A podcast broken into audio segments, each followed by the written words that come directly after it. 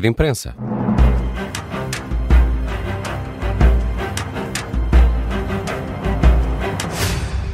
Destacamos a esta hora artigos uh, e, ou histórias uh, que estão na imprensa nacional ou internacional e hoje uh, começamos com um artigo que a Carla Jorge Carvalho encontrou no Observador. No Observador falas de histórias. bonecada. Rato Mickey. Ah, o Rato Mickey, que, enfim, o Rato Mickey continua bem. A Disney é que vai perder os direitos de autor da primeira versão do, do Rato Mickey, aquele filme que creio que todos nós conseguimos recordar. que é ele ao leme. Ao ele ao leme, Steamboat Willie, é, o filme é preto de 1928, ainda, é? a preto uhum. e branco, 1928, a preto e branco, é essa versão do boneco porque uh, o Rato Mickey evoluiu, o desenho, o traço evoluiu uh, bastante e é esse que deixa no próximo ano uh, de pertencer à, à, Disney.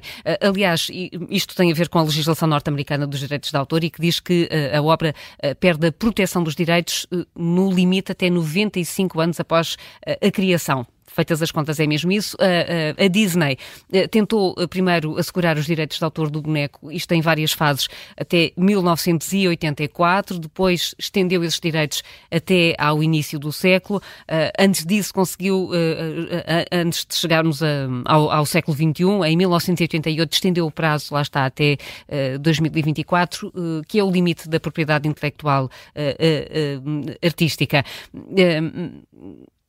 não é, não é a primeira vez que isto acontece no universo Disney. O Mickey vai ficar livre uh, juntamente com o Winnie the Pooh, que já uh, em 2022 passou a ser propriedade pública. O Winnie the Pooh e toda, todas as personagens daquele universo, uhum. uh, o Tigre, o Christopher Robin, to, toda essa, toda essa pandilha que vai agora ficar junta. também aqui no Winnie the Pooh é a versão de 1926. Isto é muito detalhe jurídico, mas tem alguma graça. Mas faz sentido e as empresas também também fazendo evoluir o traço das personagens precisamente para ir protegendo, e para ir protegendo a, essa... o direito de autor, se é, quisermos, exatamente. É? os direitos de produção. O do Winnie the Pooh tem uma curiosidade, porque sim, essa, essa primeira versão está, uh, uh, não tem direitos de autor, mas a, a, camisola vermelha do urso tem marca registada e, portanto, Cuidado. também aqui é preciso.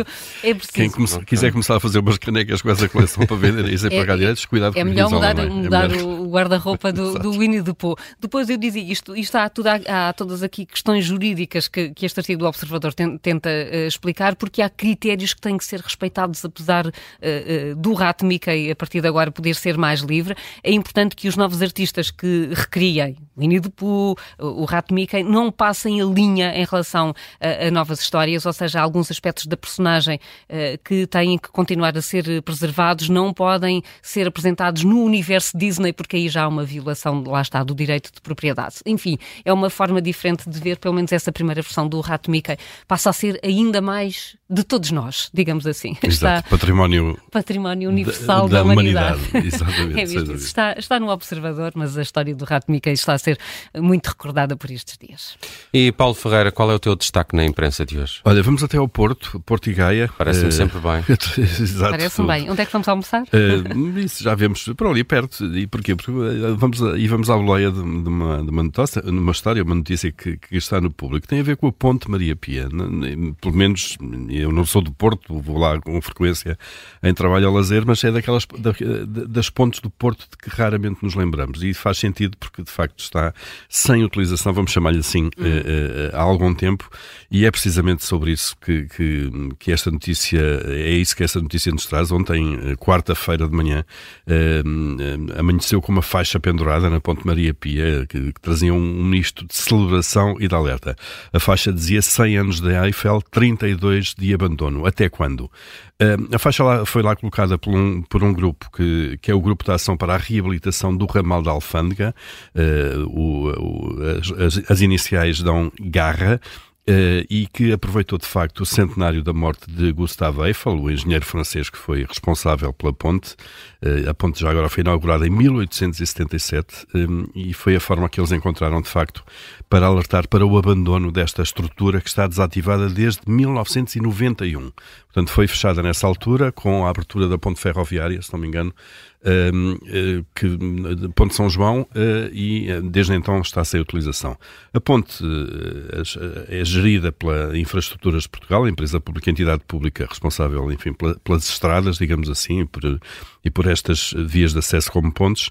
A IP rejeita a ideia de abandono, garante que está a fazer um acompanhamento, e agora citamos, um acompanhamento rigoroso e permanente do, ao estado de conservação da ponte Dona Maria Pia, e desde que no curto, médio prazo, tendo em conta as avaliações realizadas à estrutura, ela não precisa de mais, de mais intervenção.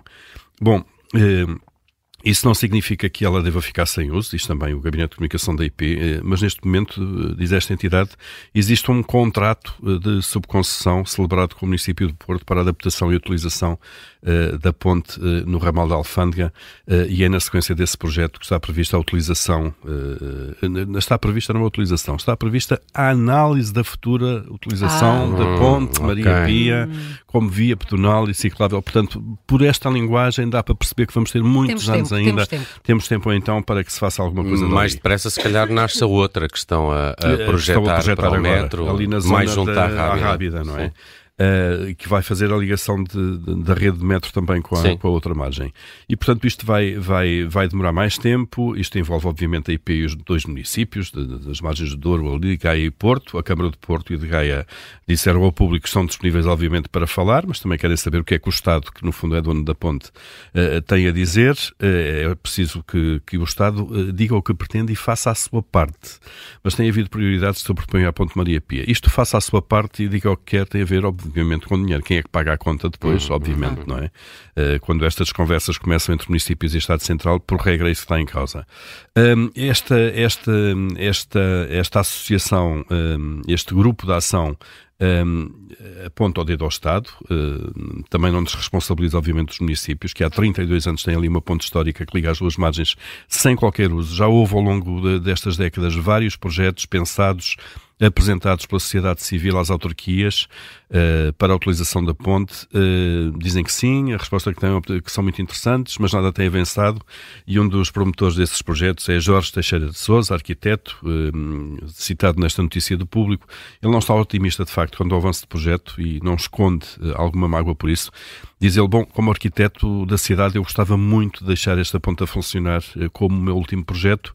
Esta ponta é considerada a avó da Torre Eiffel, é extraordinária do ponto de vista técnico. Um, enfim, lamentos nesta notícia, uh, enfim, de um tema, num tema em que nós vamos sendo cada vez mais, um, uh, cada vez mais peritos, que é em deixar património público, de alguma forma, uh, ao abandono, se não tem alguma utilidade Desmonta-se a ponte, não? Uh, sim, podia-se pensar nisso de facto, mas, mas uh, também é um postal do Porto. Uh, Sem Maria Pia, até porque quando claro. passas de comboio agora na nova ponte, que serve Olhas... até Rombeira, é a vista que tu tens é da Maria Pia, não é? Exatamente. E, e, depois até algumas semelhanças nos arcos só com, com a outra ponte que está mais na Ribeira. E tem o traço da Eiffel, claramente, olha-se para ela, e de facto em termos técnicos, pelos vistos, dizem os especialistas, tem valor, era bom era dar-lhe um uso.